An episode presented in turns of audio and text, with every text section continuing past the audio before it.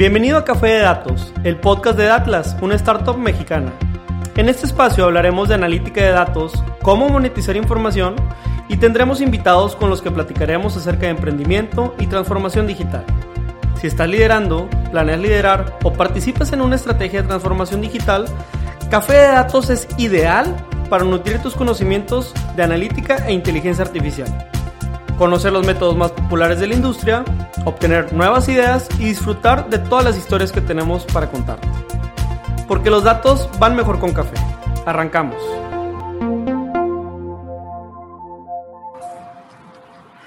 Buenos días, ¿cómo están? Buen viernes. Bienvenidos a nuestra Masterclass generando estrategias Go to Market para industria turística y de reuniones. Estamos muy contentos que por fin se llegó el día de esta estrategia que hemos implementado en el cluster. Estamos muy emocionados, muy ilusionados de que este contenido sea de mucho valor para ustedes que confiaron en nosotros. Soy Mauricio Magdaleno, director del clúster de turismo Nuevo León.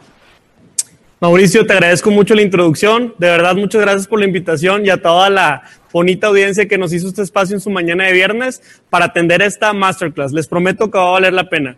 Como ya mencionó Mauricio, nosotros pertenecemos a Atlas, una startup en donde nos dedicamos a transformar los datos en historias y las historias en accionables, esto con metodologías de Big Data e inteligencia artificial. Pero dejando un poco eso de lado, hemos apoyado a algunas organizaciones en su transformación digital.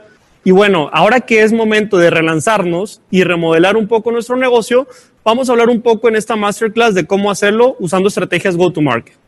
Entonces, ¿qué es una masterclass? Pongamos como punto de partida. Lo más importante es que no esperen que van a estar en una clase de preparatoria o universidad donde llega el profesor y se pone a hablar o simplemente dar su clase que preparó. Una masterclass tiene como principal diferenciador el conocimiento de manera colectivo.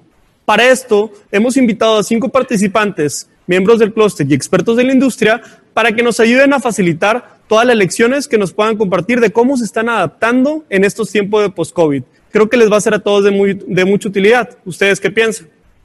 También hablaremos mucho con experiencia propia. Trataremos y esperamos que ustedes sean los protagonistas. Por favor, no descarten dejar sus comentarios, sus aprendizajes en los comentarios de Zoom, ya que eso nos va a ayudar para nutrir una presentación final. En ese sentido, el nombre de la masterclass en la cual están asistiendo hoy es Generando Estrategias Go-to-Market para el sector turismo y la industria de reuniones. Muy importante que lo tomen en cuenta porque estaremos diseccionando estos tres temas a lo largo de la presentación. ¿Por qué vale la pena que nos acompañes durante la siguiente hora, hora y cuarto? Porque vamos a responder tres preguntas. La primera es, ¿qué es una estrategia go-to-market? Diremos cuál es la diferencia entre una estrategia de marketing tradicional y una estrategia de go-to-market. Número dos, ¿en dónde enfocar la estrategia de relanzamiento? Te apuesto que estos tres meses has estado reflexionando si moverle alguna pieza, alguna tuerca a tu negocio, a tu organización, que se enfoque en turismo, ¿cierto?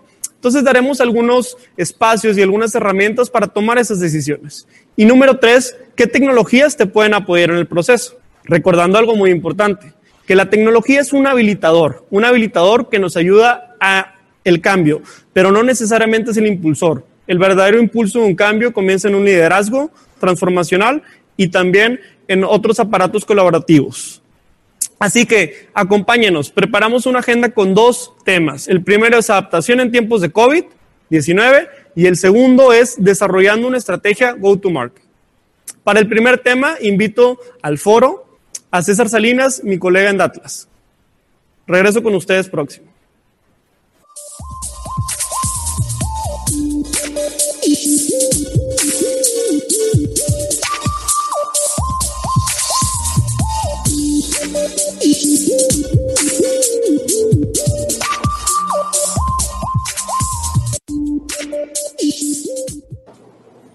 Gracias, Pedro. Bienvenidos. Buenos días. Así que para esta primera parte quiero que se remonten a ese día en el que todo el mundo despertamos y de pronto todo había cambiado. No nos habíamos dado cuenta. Pero estas nuevas circunstancias nos obligaban a, a tres cosas muy importantes. La primera, adaptarnos. Adaptarnos a nuevas condiciones, a nuevas reglas. No solo nosotros como personas, sino como negocios también. Nos obligaban asimismo a buscar colaboración, a buscar aliados, a empezar a crear sinergias tanto en el tema de negocios como en el tema personal. Y finalmente nos obligaron a ponernos creativos, a buscar nuevas formas de solucionar aquello que ya solucionábamos de manera tradicional, a encontrar nuevas formas de hacer negocios y también nuevas formas de movernos o de hacer esta parte de conexiones sociales. Así que estas tres cosas, adaptarnos, aliarnos colaborar y al final ponernos creativos. Pero todo esto para qué? Pues precisamente para sobrevivir, porque nos estamos jugando la vida como personas y como negocios ante esta nueva circunstancia. Y esta supervivencia tiene como punto de partida algo muy importante, que aquí vamos a estar hablando y que también los grandes, como Ana Motín, presidenta ejecutiva de Santander, nos hace mención. Y es precisamente que esta crisis ha sido tan nueva que la invitación aquí es tirar el libro de reglas. Hay que olvidarnos de lo que sabemos, de cómo lo hacíamos antes, de todo lo que había funcionado hasta el día de hoy. Hay que tirar ese libro de reglas y poder replantearnos qué es lo que vamos a hacer de ahora hacia adelante. Ahora esto no suena nada fácil, ¿no? Es un reto en sí mismo, para nosotros como emprendedores y para los negocios en general. Pero hay muchos ejemplos allá afuera que nos pueden servir de inspiración, sobre todo colegas de la industria turística, como por ejemplo los museos. Estos recintos que estaban acostumbrados a recibir millones de personas dentro de sus áreas, de pronto se tienen que poner creativos, ¿no? Tienen que adaptarse a estas nuevas circunstancias y llevar mediante recorridos virtuales toda esta experiencia directamente al consumidor final. Otro gran ejemplo es la industria de hospedajes, como los hoteles o los Airbnbs, que desde sus políticas de cancelación flexibles, de pronto vemos cosas disruptivas como una alianza entre un hotel y un agente de seguros. ¿Para qué? Para ofrecer un seguro de gastos médicos a la gente que se iba a hospedar en el hotel. Otro ejemplo claro son las aerolíneas. Cómo vimos de pronto un cambio completamente en su comunicación para mostrar tanto videos como todos los protocolos de sanitización que iban a estar utilizando, el distanciamiento entre los asientos, etc. En la parte de agencias de viajes, hablábamos de colaboraciones. Justo tenemos un ejemplo claro aquí. Todas las agencias de viajes de México colaborando en esta iniciativa de compra con tu asesor experto. Asimismo, también agencias digitales que volcaron un poco su oferta a esta parte doméstica y a esta parte local. También la industria de alimentos y bebidas, los restaurantes fueron impactados de manera importante justo cuando empezó esta parte de la pandemia. Y vemos iniciativas disruptivas, vemos cómo se pusieron creativos para sacar certificados de consumo, certificados que les permiten a los restaurantes tener oxígeno financiero para mantener a flote su negocio y a nosotros como consumidores muchas veces incluso acceder a restaurantes de alta gama que antes no podíamos acceder tan fácil. ¿no? Otro ejemplo claro, los recintos. ¿Quién se iba a imaginar en algún momento que esos estacionamientos del Walmart se iban a convertir en autocinemas. Pues estamos volviendo a lo mejor un poco en el tiempo, pero estamos haciendo colaboraciones importantes y poniéndonos creativos. Tenemos un ejemplo en México también. Ahora a principios de agosto va a ser el primer autoconcierto, un foro, un concierto con todos los protocolos de, de distancia y pues desde los autos, ¿no? Y finalmente, todos estos ejemplos, oye, la alianza de hoteles con agentes de seguros, de pronto estos estacionamientos que están utilizados como recintos para espectáculos, etcétera, ¿qué tienen en común todos estos factores? Pues tienen en común precisamente que están usando herramientas para una estrategia de go-to-market. Y precisamente eso es lo que vamos a profundizar el resto de la masterclass. Así que como puntos importantes de esta sección, hay tres conclusiones. La primera es que ante la pandemia las circunstancias nos están obligando a adaptarnos nos están obligando a colaborar y a generar alianzas. Y nos están obligando también a ponernos creativos para generar nuevas estrategias. Estos casos de éxito que acabamos de ver, que sirven de inspiración, tanto locales como internacionales, tienen un factor en común, las estrategias go-to-market. Y finalmente estas estrategias, por lo que vamos a ver en esta masterclass, es una serie de herramientas que se pueden aplicar en tu organización y queremos que te ayuden a ti a responder los retos de esta nueva realidad. Ahora vamos a pasar a la segunda parte que es desarrollar la estrategia go-to-market y para eso le voy a regresar el control a mi colega Pedro.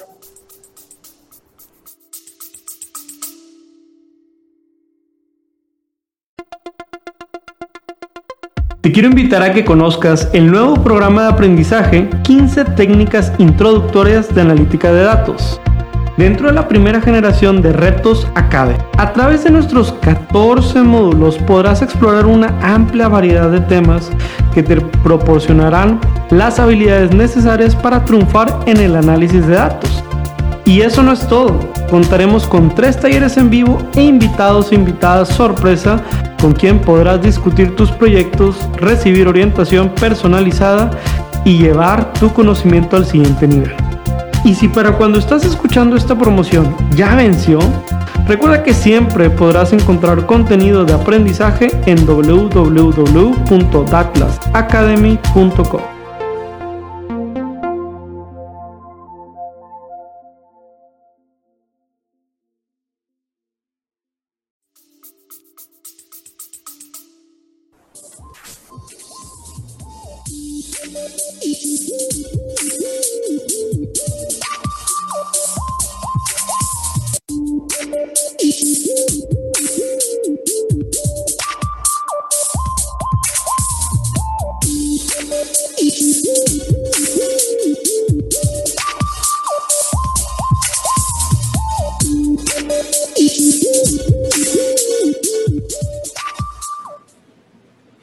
Muchas gracias, César. Así que hasta ahora nos han invitado a romper un poco el libro de reglas y a retar estos modelos de negocios, aliándonos, poniéndonos creativos y, ¿por qué no?, también buscando alianzas, ¿no? Entonces, en el siguiente punto vamos a profundizar un poco en go-to-market y cuál es la diferencia entre una estrategia de marketing y una de go-to-market.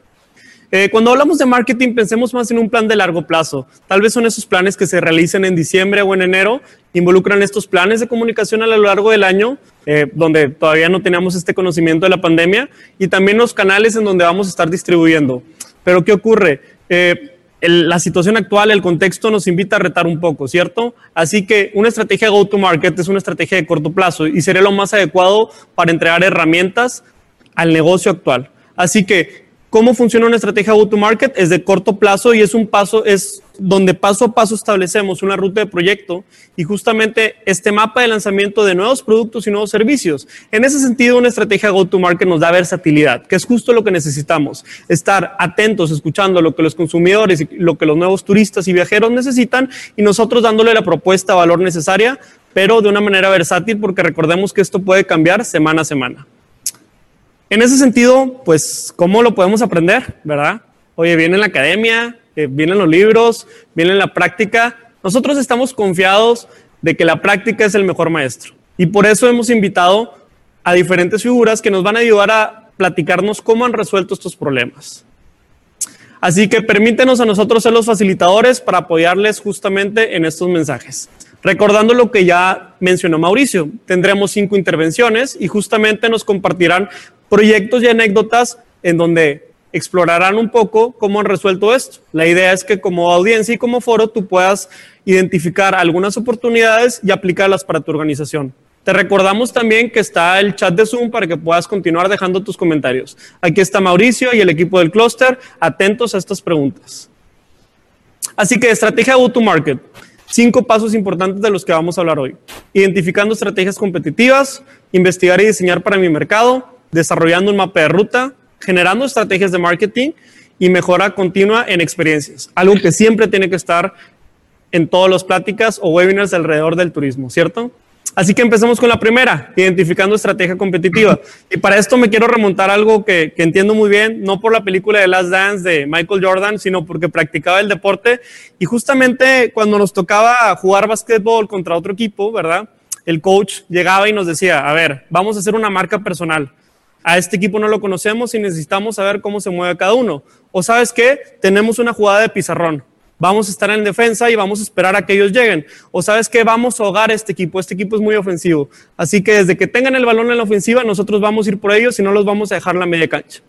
Ahora te pregunto a ti, en una situación similar, trasladándolo a tu organización y a tu negocio, ¿qué actitud tomas? ¿Eres esa persona que en un pizarrón escribe una jugada y está esperando que lleguen los demás? ¿Eres alguien que está en una marca personal uno a uno? ¿O eres alguien que está ofensivamente atento y reaccionando a lo que sucede?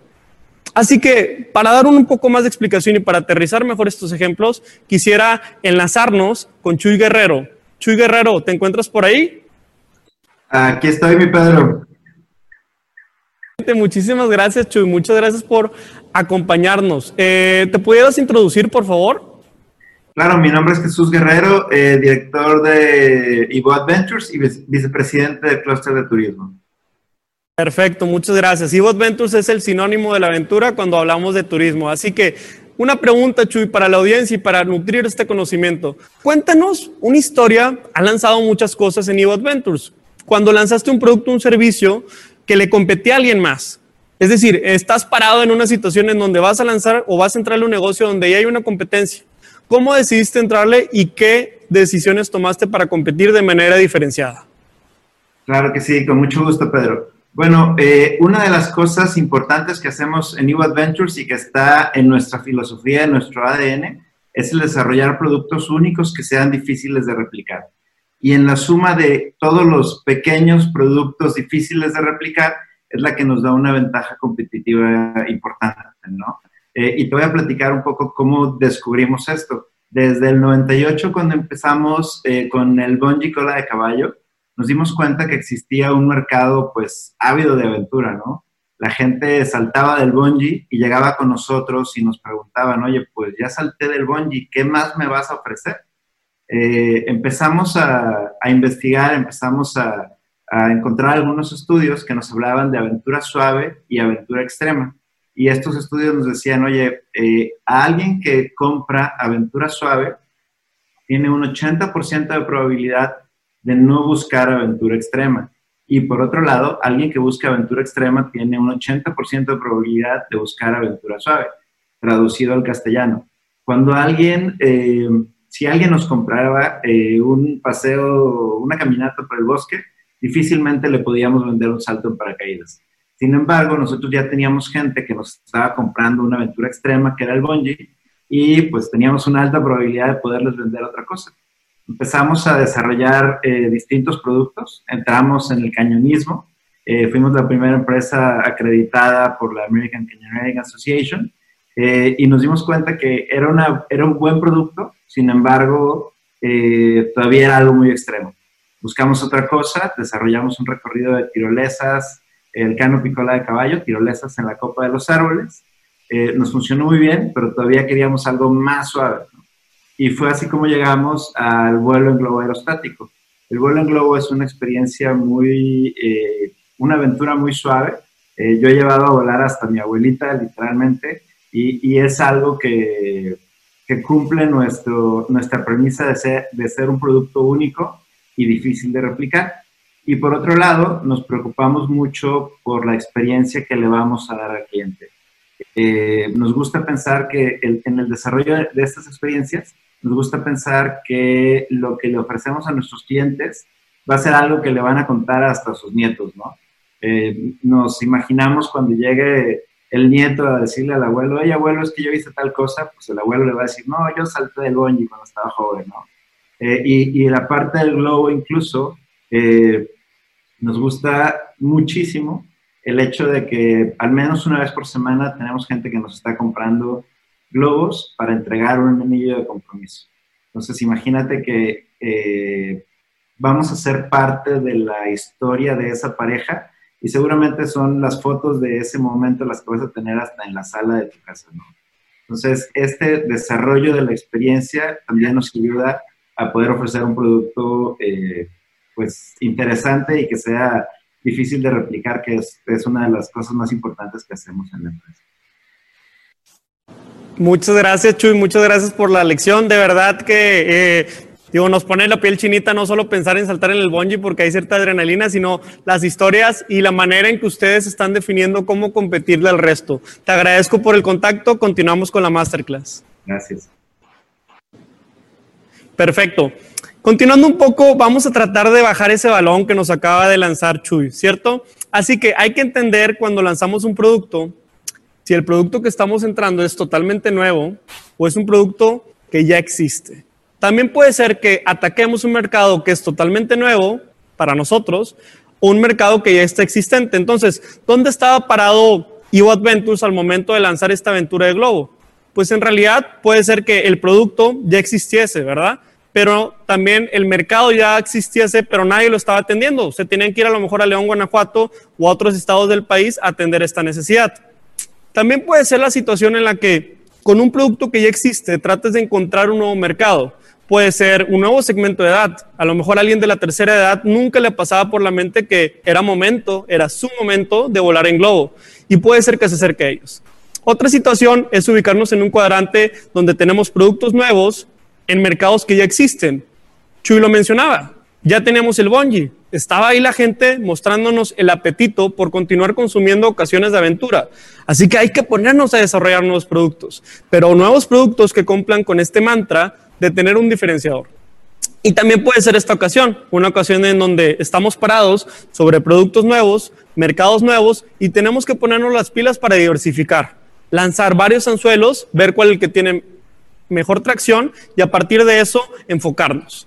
Así que en este sentido, les quiero compartir un reto a esta matriz, que es la matriz de Ansoff, el cual nosotros hemos, eh, hemos hecho en Datlas. No sé si se han puesto a, pensar en esta marca de la manzanita, muy citada en muchos webinars, etcétera, pero particularmente la manera en que queremos entenderlo ahorita es que cuando tú compras el celular, o tú compras el iPad, o tú compras la computadora, cada uno es una ventana que te da un ángulo distinto a la experiencia de la marca. En ese sentido, la marca se está preocupando por crear un ecosistema. Traslademos a Evo Adventures. Evo Adventures está tratando de crear un ecosistema de aventura, en donde cada nueva experiencia te aporta un ángulo diferente para consumir la aventura, ¿cierto? Así que, de tal manera, lo que queremos proponerles a ustedes es que cuando estén identificando y poniendo en la mesa estos relanzamientos, estas iniciativas de las que ustedes creen que van a funcionar para el COVID, pues pónganse a pensar en estos tres ángulos estoy entrándole un producto nuevo que ya existe, un mercado nuevo que ya existe y de qué manera le está aportando a mi ecosistema para que no sea tan disruptivo para nuestra clientela y pueda hacer sintonía con la experiencia de marca que estoy brindando. Hasta aquí la parte número uno. Vamos a pasar a la parte número dos de la estrategia Go-to-Market. Investigar y diseñar para mi mercado. Nosotros desde Atlas llevamos varios tiempo encargándonos de estos. Realmente llevamos un par de años dedicándonos a estos y de hecho hemos apoyado al clúster de turismo en ejercicios como el de Lustopía, donde justamente hicimos una investigación para mejorar y continuar dimensionando el valor económico y social que genera este evento. Así que cuando investigas y diseñas para tu mercado, ¿qué preguntas tienes que hacer? ¿Qué a lo mejor encuestas o por ahí cómo validas que tu idea realmente tenga un apetito ahí afuera? Así que los quiero invitar a una dinámica, una dinámica en la que ustedes van a participar y nos van a decir dónde están parados. Durante esta experiencia del COVID, eh, han hecho encuestas y han hecho encuestas para mejorar su servicio.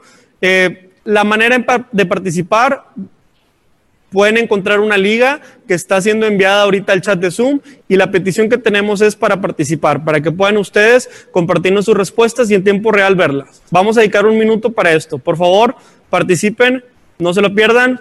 Aunque no estén ahorita en una organización activa, tenemos tres opciones. Participen.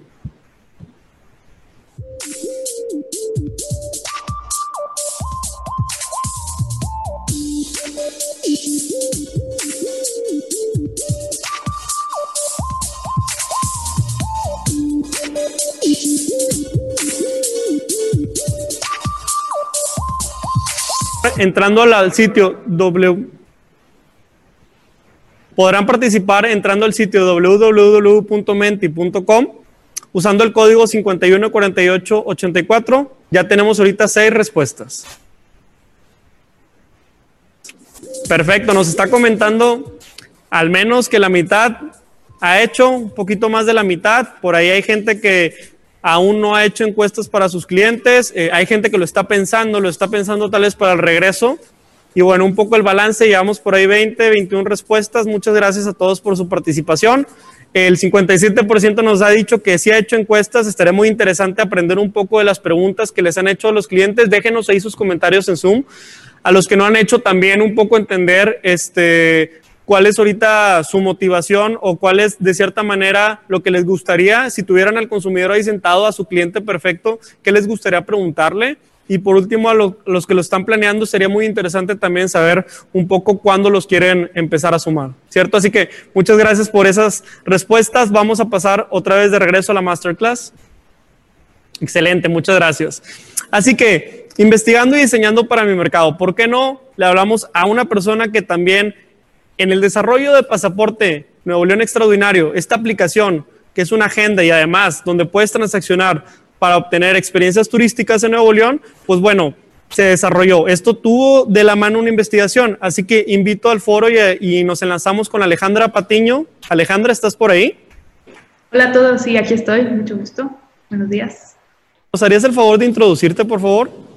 Sí, claro. Yo soy Alejandra Patiño, soy egresada de la Universidad de Monterrey y ya tengo tres años colaborando en el clúster como gerente de proyectos. Muy amable Alejandra. Te queremos formular una pregunta para que nos ayudes a nutrir la masterclass. En su último lanzamiento, tomando en cuenta esta aplicación que acabamos de mencionar, ¿qué investigaciones realizaron y cómo se aseguraron que lo que le iban a ofrecer al mercado cumpliera los requerimientos necesarios, entendiendo que tiene su complejidad desarrollar esta aplicación? Pues sí, mira, la verdad es que el proyecto de Pasaporte Nuevo León ha sido un constante aprendizaje. Hemos estado teniendo que cambiar y adaptarnos ante las necesidades del mercado. Inicialmente, como antecedente, pues este proyecto no se pudo lograr, sin, no se podría haber logrado sin la suma de los esfuerzos, es decir, un desarrollador de tecnología experto en estos temas que nos haya encauzado y nos haya guiado sobre la línea de trabajo que nos iba a, dar los mejores resultados. Turismo, que pues tiene todo el conocimiento del tema turístico en el estado y pues nosotros en el clúster nos sumamos 100% en el tema comercial. Este, hablando de trabajo en equipo, de cumplir con los retos y cumplir con las fechas, pues realmente todo ha sido un tema de comunicación, de ser más eficientes y que podamos dar resultados en tiempo y forma como cualquier otro equipo de trabajo. Entonces, ha sido muy importante que las expectativas estén alineadas, que sean claras y que sean definidas. Nosotros en el clúster pues tenemos una, una orientación muy enfocada al tema comercial y de ahí, pues, es de donde yo considero que viene toda la complejidad de lo que hacemos, porque estamos pensando en dos clientes. Estamos pensando en el visitante, que es la persona que va a bajar la app de Pasaporte Nuevo León Extraordinario, que va a buscar las experiencias y que las va a comprar a través de la plataforma. Pero también nosotros nos ponemos en el lugar del, del operador, del ofertante, o sea, el recinto, eh, el tour operador, este, no sé, un restaurante, un hotel, etcétera, que pues van a presentar sus servicios a través de pasaporte y la plataforma tiene que ser un espacio para ellos que les dé valor y que permita realmente pues llegar a este visitante final, ¿no? Entonces, poniendo eso en perspectiva, pues toda la investigación que hemos hecho ha sido para estos dos caminos. Entonces, eh, la segunda fase del proyecto que se empezó a trabajar a inicios de este año, bueno, a desarrollar, porque se ha trabajado desde mucho antes, eh, la definimos después de trabajar varios meses con la, con la plataforma, ya tiene un año activa en tiendas y pues el trabajar con ella en proyectos como Lustopía nos permitió aprender bastante. O sea, me refiero, por ejemplo, a cómo fue la experiencia de compra para familias, cómo la, la eh, resolvió el problema de, no sé, no quiero hacer una fila, quiero tener un acceso más rápido, entonces fuimos identificando todos esos puntos donde el cliente tenía la interacción con pasaporte y cómo esa app les permitía facilitar ciertas cosas. Pero no fue solo eso, también tuvimos que ir a los accesos para, por ejemplo, yo estaba ahí y les decía, ¿qué te pareció la app? ¿Pudiste hacer el escaneo del QR? Porque también lo que me importa es saber si a las personas que reciben a esos visitantes la app les parece una herramienta eficiente o cómoda de utilizar. Entonces, siempre, siempre estamos como que en esta dualidad de el visitante tiene que estar satisfecho, pero el operador que se promociona ahí también tiene que estar satisfecho. Entonces, pues empezamos a hacernos preguntas y los mismos operadores al momento de sumarse al proyecto nos preguntaban cosas como, ¿cómo puedo poner candados para limitar las compras? ¿Cómo puedo asegurar que el QR no se utilice varias veces? ¿Cómo puedo agilizar este proceso de compra? ¿Cómo puedo asegurarle al visitante que su compra es real y es segura?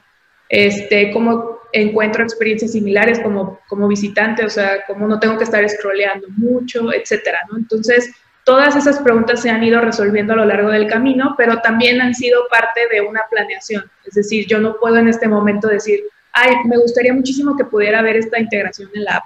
Pues por ser tecnología tenemos que tener ciertos procesos y tenemos que ir primero resolviendo otros temas para poder llegar a cosas más grandes, ¿no? Entonces así fue como surgió el tema de la fase 2, que tiene integraciones muchísimo más eh, interactivas e importantes porque lo que buscamos también es que la gente pues no borre la aplicación, ¿no?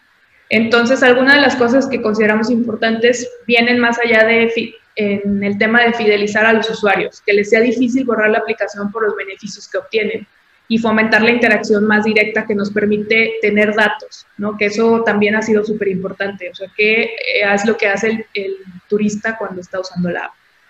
Y pues actualmente lo que hemos hecho mucho es trabajar con operadores turísticos que nos permiten ese feedback y la verdad es que eh, dentro del clúster de turismo tenemos la gran ventaja de que nuestros miembros son personas involucradas 100% en la industria que cada junta de comité y cada junta de consejo es como una mesa de trabajo o una, un estudio de mercado porque ellos, pues al ser de diferentes empresas y de ser de diferentes giros, tienen visiones bien diferentes que nos dan una retroalimentación muy, muy rica y que nos ha permitido darle muchísimo valor al, al proyecto.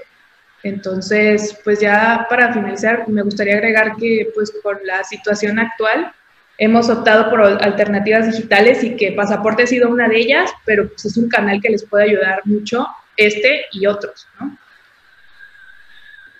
Pues te agradezco muchísimo la gran respuesta. Creo que hablamos de sinergias, hablamos de alianzas y sobre todo hablamos de mesas creativas como esta de investigación en la que participas con los demás protagonistas del clúster y de la industria. Continuamos con la masterclass. Gracias, Ale. Nada. Así es, entonces vamos a abstraer un poco los mecanismos y tratar de pensar cómo con investigación, pero también tomando en cuenta las brechas que tenemos en infraestructura, podemos tratar de identificar una idea exitosa cuando la tenemos en la mesa. Nosotros proponemos estos tres círculos, muy utilizados en Design Thinking. El primero es hacernos preguntas alrededor de deseabilidad. Esto respondería a qué es lo que necesitan las personas. El segundo es responder alrededor de la factibilidad qué es lo que factiblemente o tecnológicamente tengo posibilidad de hacer. Y si tengo una brecha, ¿qué aliados necesito para cubrir esas brechas? Y por último está la viabilidad, respondiendo a qué es lo financieramente viable. Entonces estoy en una lluvia de ideas con mi equipo y estamos tomando una decisión de qué es lo que vamos a desarrollar post-COVID-19. Así que una situación que hay que evitar es, oye, tenemos algo que la gente nos está pidiendo bastante, tenemos toda la infraestructura para poder hacerlo, pero sabes qué, financieramente no es el momento, no podemos arriesgar tantos recursos o invertir tanto tiempo. Otra situación importante es que pudiéramos tener algo suficientemente rentable en papel que sea factible porque tenemos todas las capacidades de desarrollar, pero no estoy seguro que exista apetito ahí afuera, ¿cierto? Necesito todavía responder esa parte de deseabilidad para poder arriesgar y decir que es una idea exitosa. Y finalmente también hay que evitar esta situación en la que tenemos un montón de gente, tal vez en redes sociales o en nuestras tiendas, pidiéndonos un tipo de solución. Tenemos un modelo rentable que lo va a hacer viable, pero sabes qué, no tenemos la manera de ejecutarlo. Nos falta a lo mejor un aliado en la parte tecnológica, un aliado en la parte de operaciones que nos pueda desarrollar, ayudar a desarrollar esta idea y operar. Así que, ¿cuál es el punto dulce donde queremos estar? En donde se cumplan estos tres factores y cuando tengamos en la mesa una idea que pueda ser palomeada, ya una vez que haya pasado por estos filtros y retos, pues ya tendremos una idea exitosa. Así que les invito a usar estas herramientas como parte número dos. Vamos a continuar con el punto número 3, desarrollando un mapa de ruta. Y en este momento le paso el control a mi compañero César Salinas para que continúe con la masterclass.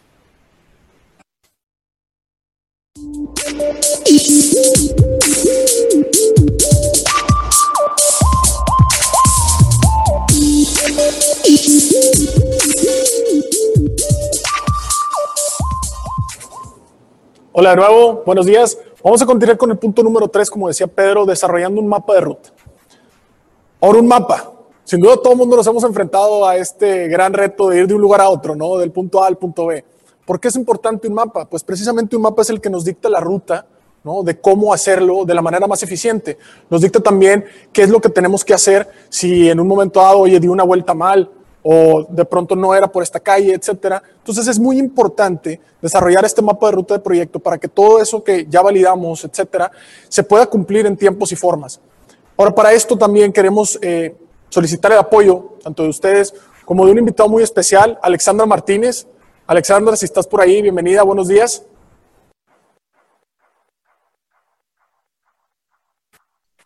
Hola. ¿Cómo Buenos días, Buenos días. ¿Cómo te va? Buenos si nos puedes hacer el favor de presentarte ante el foro para quienes no te conozcan, por favor. Sí, claro. Soy Alexandra Martínez, represento a Meetings Factory y a Trade Factory. Somos eh, productores y organizadores de exposiciones, congresos, convenciones y eventos corporativos. Perfecto, muchísimas gracias. Alexandra, en este punto importante queremos que nos ayudes con esta pregunta. ¿Cómo se organizan ustedes cuando lanzan un nuevo servicio? ¿Cómo te aseguras que salgan tiempos y qué hacen o qué protocolos hay si hay retrasos? Sí, bueno, mira, em, primero, por ejemplo, cuando nosotros vamos a lanzar una exposición, lo primero que ocurre, digamos, previo al mapa de ruta es un poco todo lo que ya han venido compartiendo un poco, que es la parte del análisis del mercado, donde se detecta una oportunidad, como mencionaba Jesús, de de negocio, ¿no? Un nicho ahí descuidado. a partir de ahí, pues ya se hace el análisis del mercado y pues ahí empezamos a ver distintas cosas como la factibilidad financiera, las fechas eh, clave en el proceso productivo del sector en el que se va a lanzar la exposición, eventos similares, etcétera, ¿no?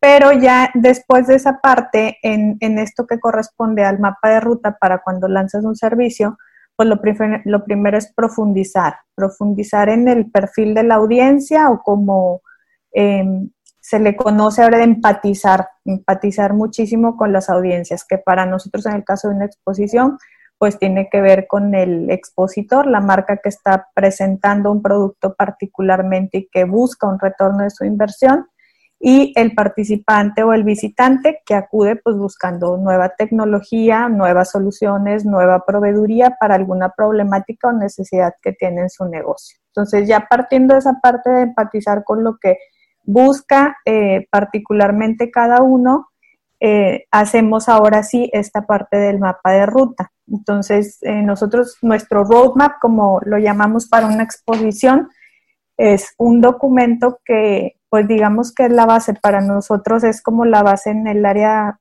por ejemplo, que yo veo, que es el mercadotecnia en las exposiciones.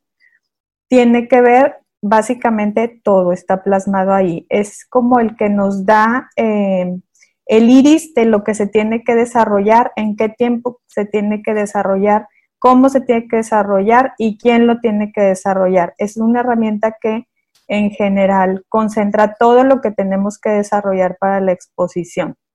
Este roadmap eh, nos da pues estructura y nos alinea perfectamente como equipo. Entonces es un documento que, que nos permite como trabajar hacia, hacia el objetivo del evento pero definiendo muy bien y teniendo claro qué es lo que hay que hacer con una ventana de tiempo en la que hay que desarrollarlo, que primero normalmente ocurre en semanas y ya conforme el evento se va acercando se desdobla en días, porque ya hay una serie de cosas que hay que tener previas al evento un día a la vez. Entonces, posteriormente, pues ya tenemos claro cuál es la, la fecha límite y quién está a cargo de esa parte, ¿no?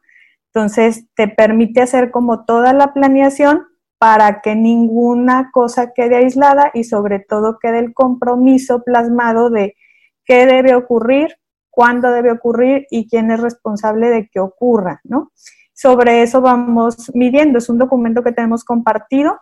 Digo, hay varias herramientas online ya muy, muy buenas y, y muy amigables para llevarlos, entonces cualquiera yo creo que puede funcionar como también puede funcionar un documento de Excel que esté compartido y simplemente todo el mundo lo vayamos alimentando como, como hay muchos documentos ahorita, ¿no? Entonces, en esa herramienta creo que toma mucho tiempo en nuestro caso sacarla porque hay, como en la mayoría de los eventos, pues también dependes de eh, factores externos para definir ciertas cosas. Nos toma tiempo desarrollarla porque sí es la herramienta, digamos, base y la que nos va a dar como toda la pauta de lo que tenemos que hacer para el evento, pero está muy claro lo que tenemos que hacer y en qué momento. Por ejemplo, sabemos que cuando una exposición, estamos haciendo una exposición, estamos haciendo la inauguración de una exposición en este año, ese día ya tenemos el plano, los precios y las herramientas de venta de la siguiente edición.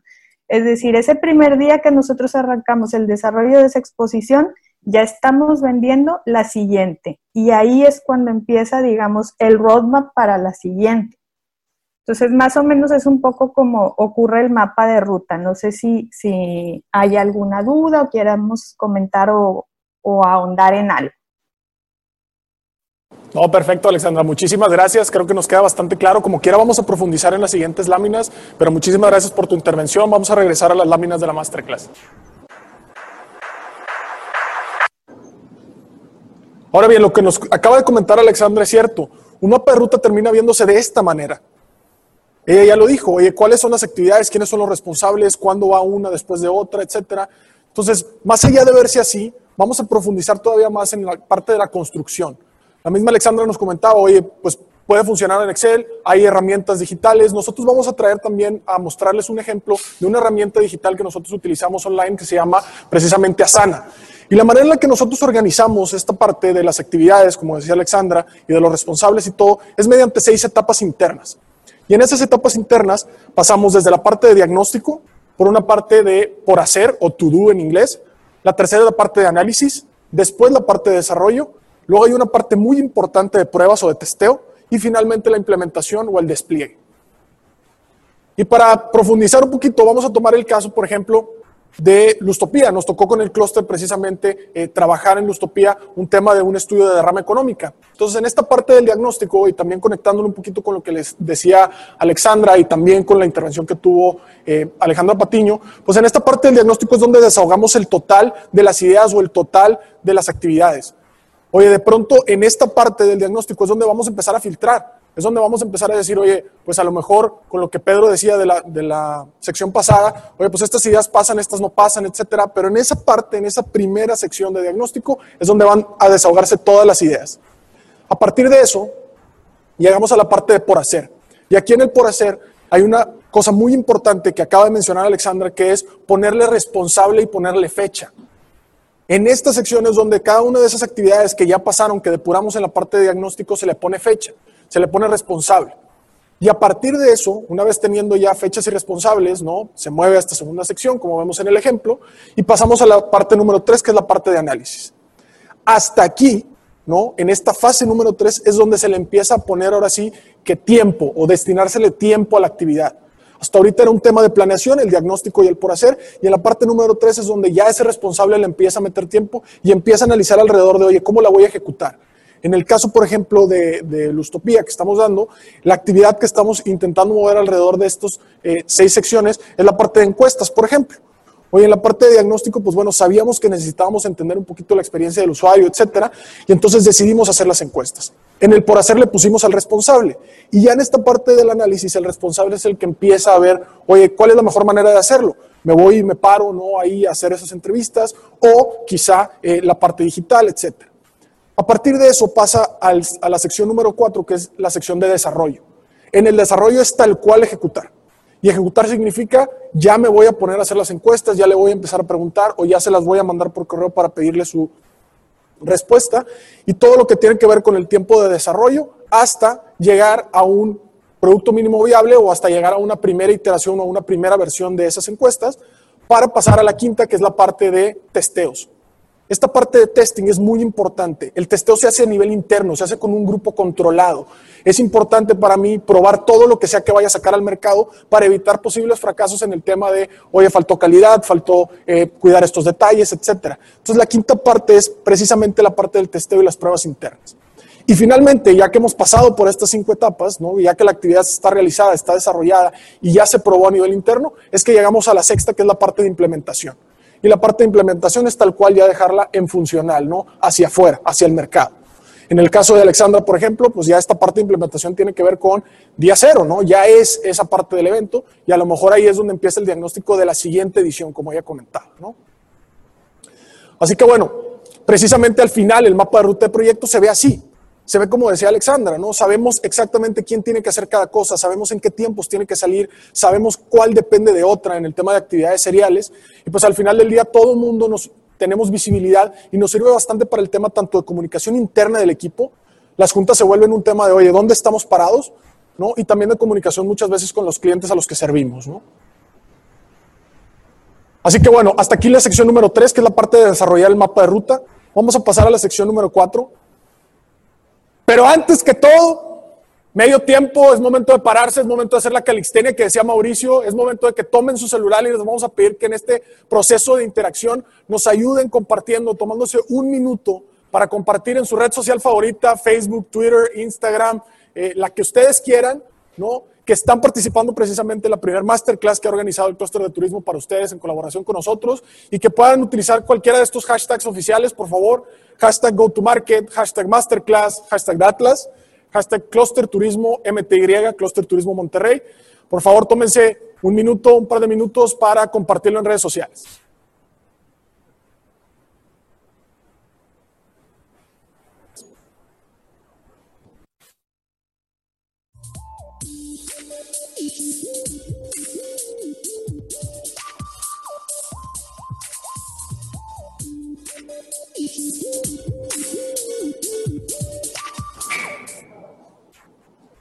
No se olviden que los estamos viendo por el Zoom, como quiera, por favor. Tómense un minuto, es un minuto, no cuesta nada, venga, para reactivarnos un poquito.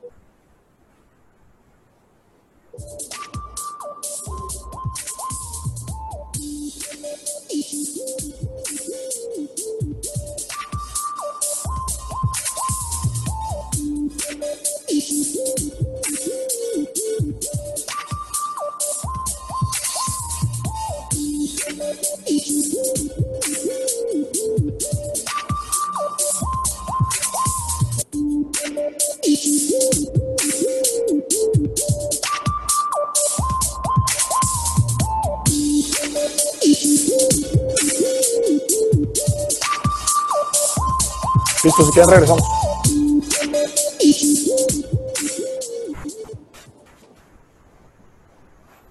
Perfecto. Pues espero que hayan tenido eh, la amabilidad de compartirlo. Muchísimas gracias. Y espero que se hayan reactivado porque vamos a pasar a la sección número 4, que es la parte de generando estrategias de marketing. En esta sección de generar estrategias de marketing, pues queremos pedirle su ayuda nuevamente. Es la misma liga que les mandaron hace un momento, se las van a volver a mandar ahí por el chat de, de Zoom para responder una pregunta, y una pregunta muy importante en este tema de las estrategias de marketing, y es, ¿qué ha pasado o qué han hecho ustedes en su organización con ese presupuesto de marketing de este año? ¿Sale? Entendemos que estamos precisamente eh, cerrando el primer semestre, entonces la idea es que nos puedan compartir a través del Menti qué han hecho con ese presupuesto de marketing de este año. Ahí hay un par de opciones, por favor, si nos hacen el favor de, de comunicárnoslo.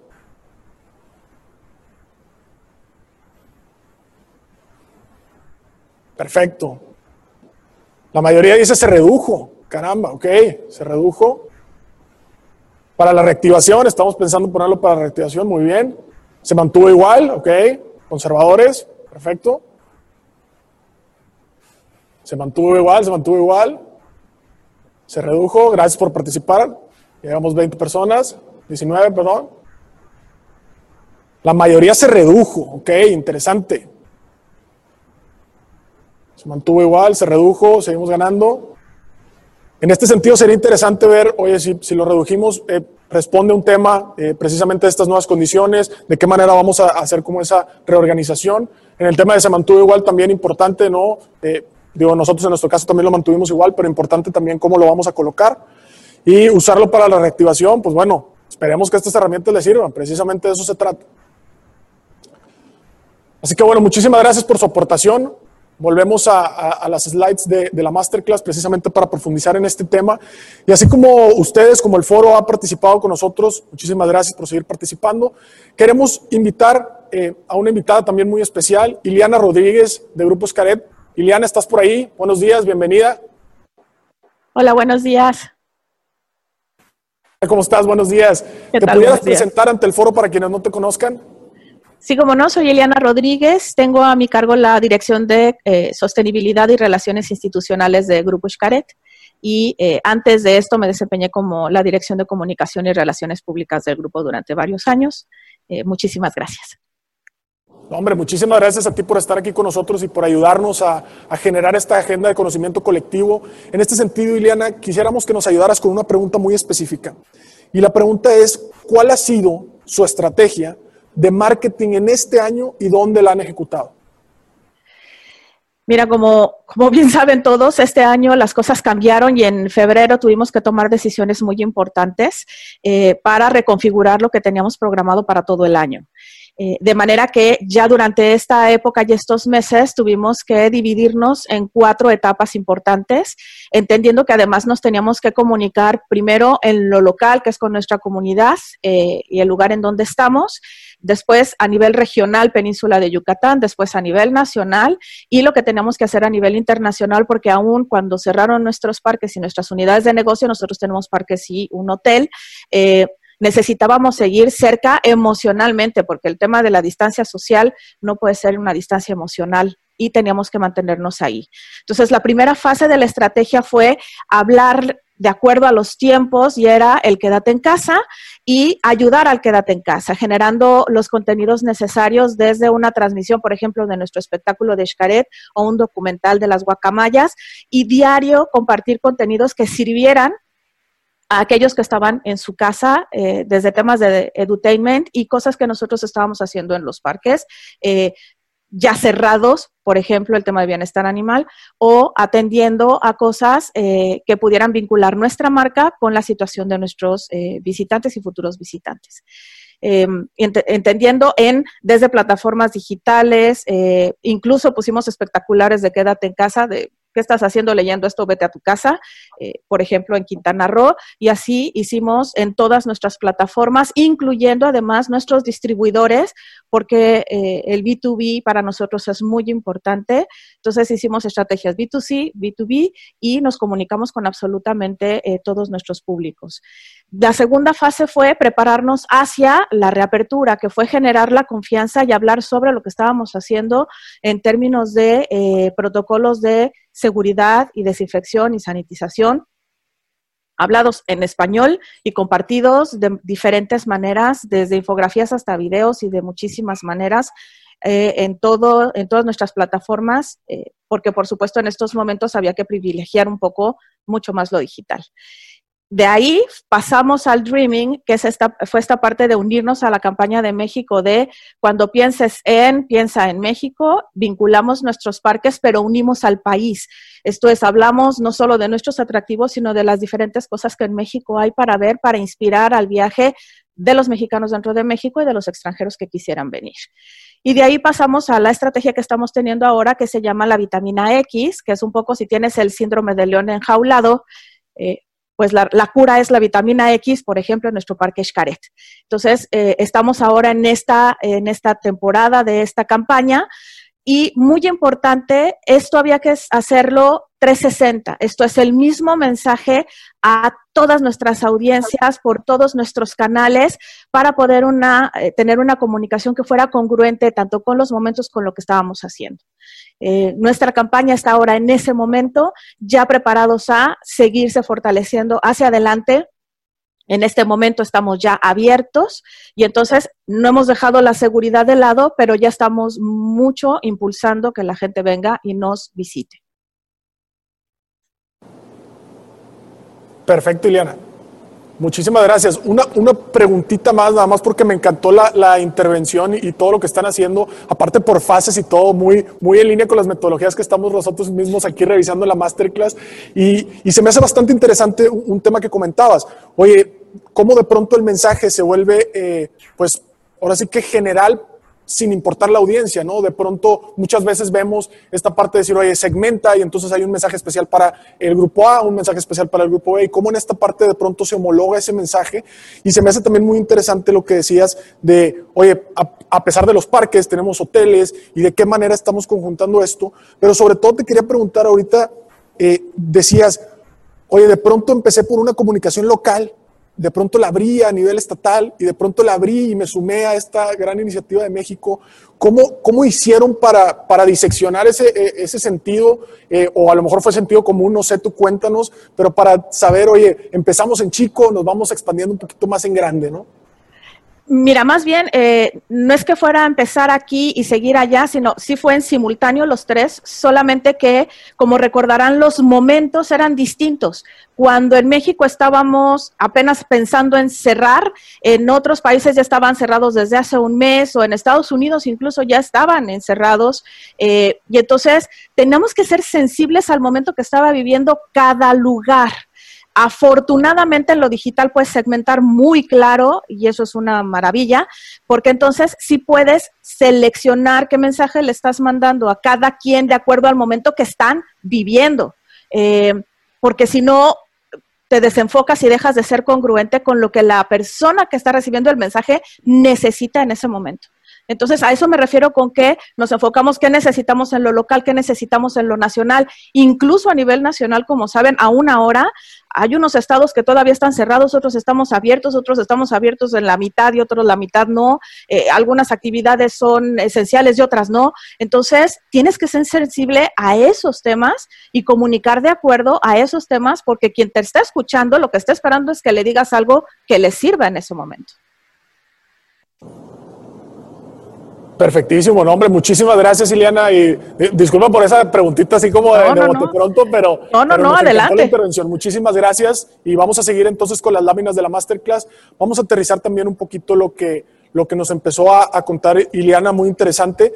Y, es que hay un marco eh, teórico o, un marco eh, académico ¿no? de trabajo cuando hablamos de estrategias de marketing y es el famoso marketing mix o la mezcla de marketing, que en su momento cuando yo la estudié había cuatro P's, ahorita hay siete, ¿no? Este, eso es lo de menos, pero en el sentido eh, de lo que nos contaba Ileana, ¿no? Por ejemplo, cómo de pronto en una de estas eh, famosas 7 Ps el producto es muy importante y entonces tengo productos distintos y de qué manera los voy a comunicar en los momentos necesarios y de qué manera también los voy a adaptar dentro de esa comunicación.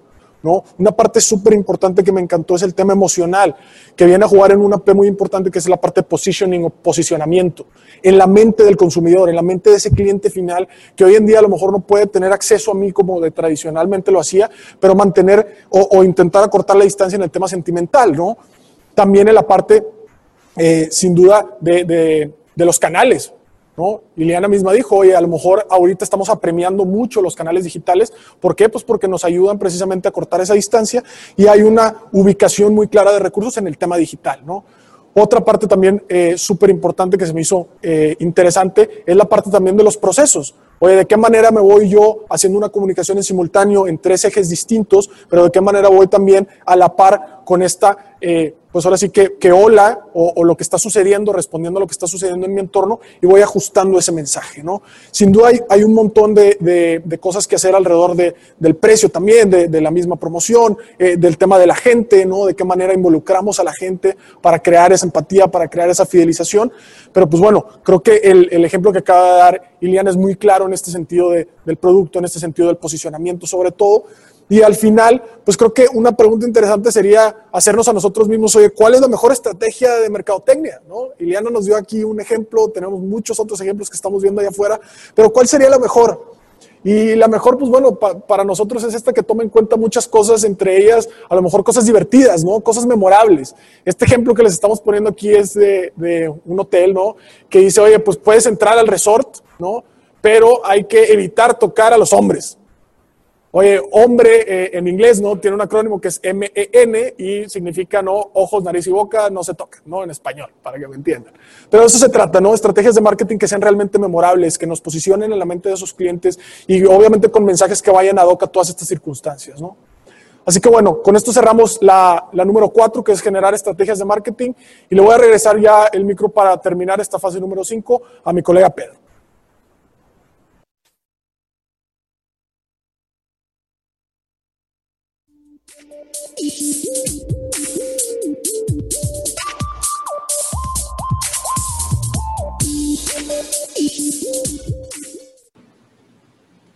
Perfecto, así que ya llegamos a la quinta y a la última etapa. Vamos a hacer una breve revisión. En el punto número uno, Chuy de Evo Adventures nos contaba un poco sobre qué situación competitiva encontró cuando entró al negocio y bueno, cómo se enfrentó diferenciándose.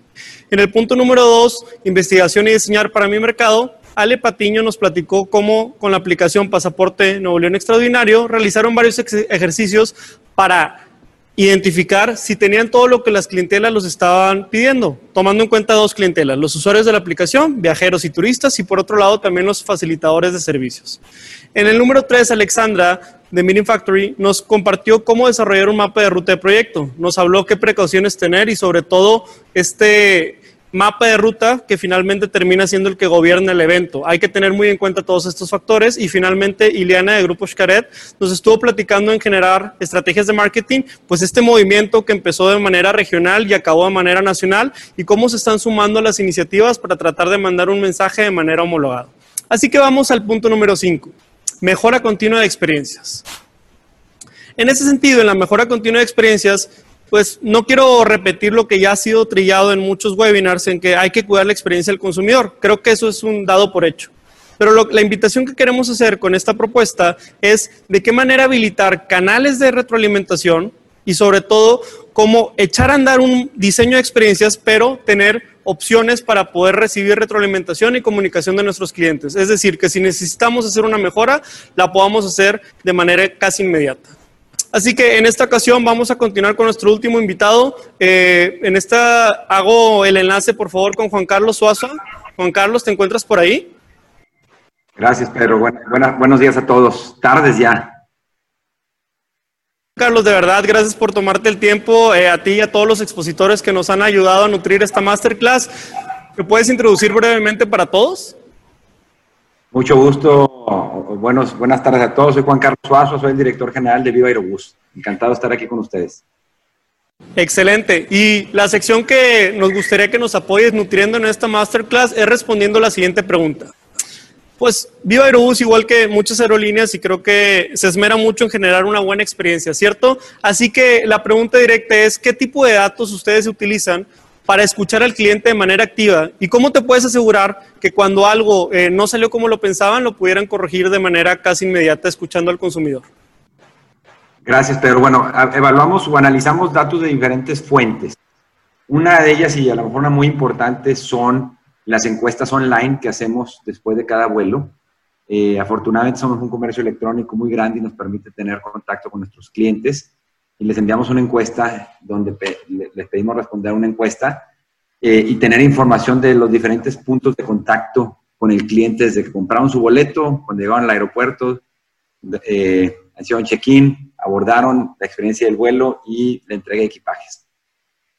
Eh, también eh, otra fuente de información muy importante para nosotros son las redes sociales, eh, lo que le llamamos el social listening. Tenemos herramientas que nos permite ver la conversación que están teniendo los usuarios en las redes sociales de nuestra empresa y eso nos permite evaluar si hay algún problema, reaccionar rápido o ver si hay alguna información que no esté clara en alguno de nuestros canales eh, de venta o de información, etcétera, ¿no? Entonces estamos muy, muy activos en, la parte de redes y, es un termómetro muy importante para nosotros.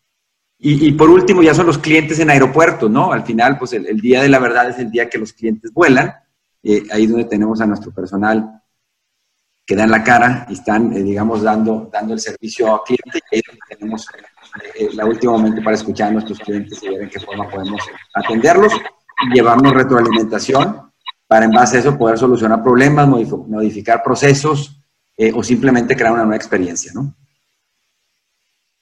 Gracias Juan Carlos, eh, de verdad la aportación muy buena. Una pregunta, vamos bien de tiempo, una más adicional. ¿Qué tan dinámico es el movimiento de una experiencia? Es decir, ¿lo echan a andar en el primer mes del año y sigue? O, por ejemplo, ¿cómo se ha comportado este diseño de experiencias con estas alteraciones que nos ha invitado la autoridad por época de la pandemia? Pues bueno, a veces, a veces eh, no tienes el tiempo necesario para eh, desarrollar una experiencia como. A veces tienes que ser un poco más reactivo que, que proactivo y, dependiendo de las condiciones es, es como lo ejecutas. Yo te lo resumiría muy sencillo como lo vemos en Viva, ¿no?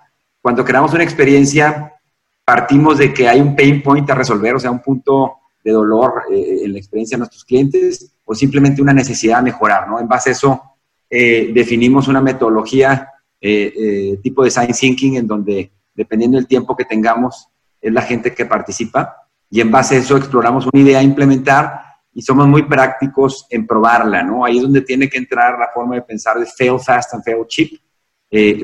probar algo rápido, si no funciona vas para atrás, si funciona, bueno, vas iterando, ¿no? Entonces ahí es donde a veces podemos tener mayor agilidad y poder probar este tipo de experiencias en el mercado. Padrísimo. Muchas gracias nuevamente al presidente del Clúster de Turismo de Monterrey. Y bueno, regresamos con la Masterclass. Gracias, Juan Carlos. Muy bien. Entonces, así como nos mencionó eh, Juan Carlos, ¿verdad? ¿Cómo lo hacen en viva? Y nos gustó mucho esa frase de tratar de fallar rápido y sobre todo fallar barato, ¿verdad? No cuando ya hay un proceso que sea muy costoso. Pues en la interacción del punto de venta es donde se puede obtener retroalimentación, el día de la verdad, tal como se fraseaba. También tenemos estas líneas de ayuda, líneas telefónicas que obviamente no queremos que el cliente esté gritando, pero muchas veces funcionan como el desahogo y ahí es donde verdaderamente te van a decir la verdad de la experiencia que has diseñado. Y también está el social listening, los canales digitales de redes sociales en donde activamente podemos estar escuchando y segmentando estos comentarios de manera positiva, neutral o negativa. Al final, ¿qué es importante? Es, es, importante tener un scoring, obtener un mapa de puntuaje en donde cada punto de la experiencia pueda ser evaluado y podamos identificar de manera rápida dónde se requieren algunos ajustes. Así que digo, pensando un poco en cómo pueden llevar esto a, la acción, ¿verdad? De qué manera, en dónde tengo que asegurar la experiencia. Pues bueno, según la Organización Mundial de Turismo, el, nuevo turista durante este año va a ser enfocado más en turismo doméstico, en los viajes, excursiones, campamentos o viajes de fines de semana. Así digo, tomando en cuenta a dónde podemos llegar conduciendo desde Monterrey, desde el centro de Monterrey, pues estaríamos hablando que tocaríamos ahí gente de Matehuala, de Torreón, por ahí también de Monclova, este, también a lo mejor hasta cruzando fronteras. Entonces, pues tomando en cuenta todas estas cuatro horas, oye, ¿dónde empieza la experiencia? Eh, a lo mejor desde que vio esa ad en redes sociales, eh, desde que está descargando una aplicación que le propone una agenda de visita, ¿verdad? O desde que viene con su familiar y el familiar le propone tres o cuatro espacios de viaje que pueden hacer a pesar de la situación del COVID con las respectivas precauciones. Entonces, en ese sentido, eh, quisiera cerrar esta última sección.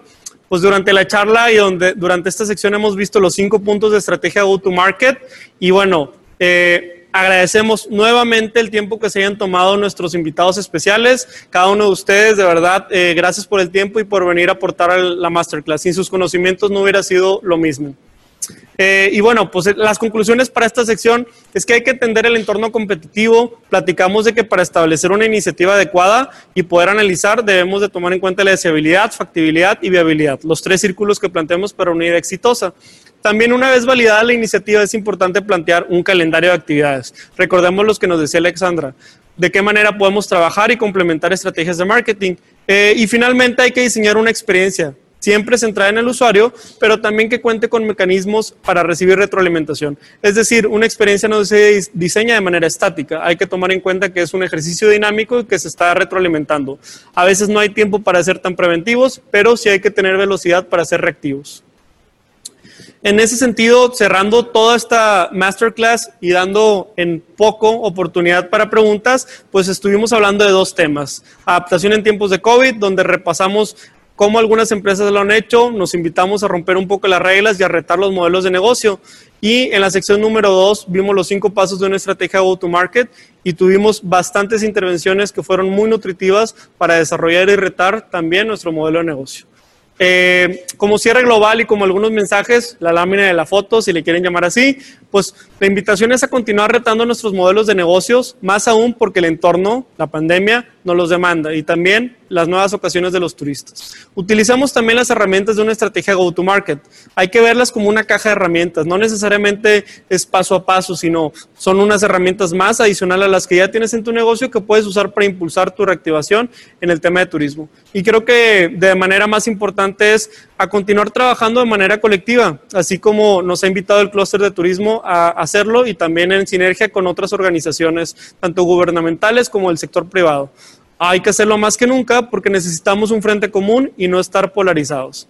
Les agradezco muchísimo su tiempo. Los invito a suscribirse a nuestro podcast si les interesó esta masterclass. Muy probablemente les va a gustar todos los episodios que tenemos de Café de Datos. En uno de ellos invitamos al clúster de turismo de Monterrey, en donde con mucho gusto platicamos esta experiencia de cómo eh, la analítica de datos y cómo la transformación digital está disruptiendo eh, alguna industria de turismo. Y bueno, finalmente eh, les queremos dar un obsequio, un obsequio de nuestro Data Playbook o nuestro Playbook de datos en, que se llama Generando Estrategias de Big Data en una organización. La descarga es gratuita y lo pueden conseguir en www.datlas.mx diagonal marketplace.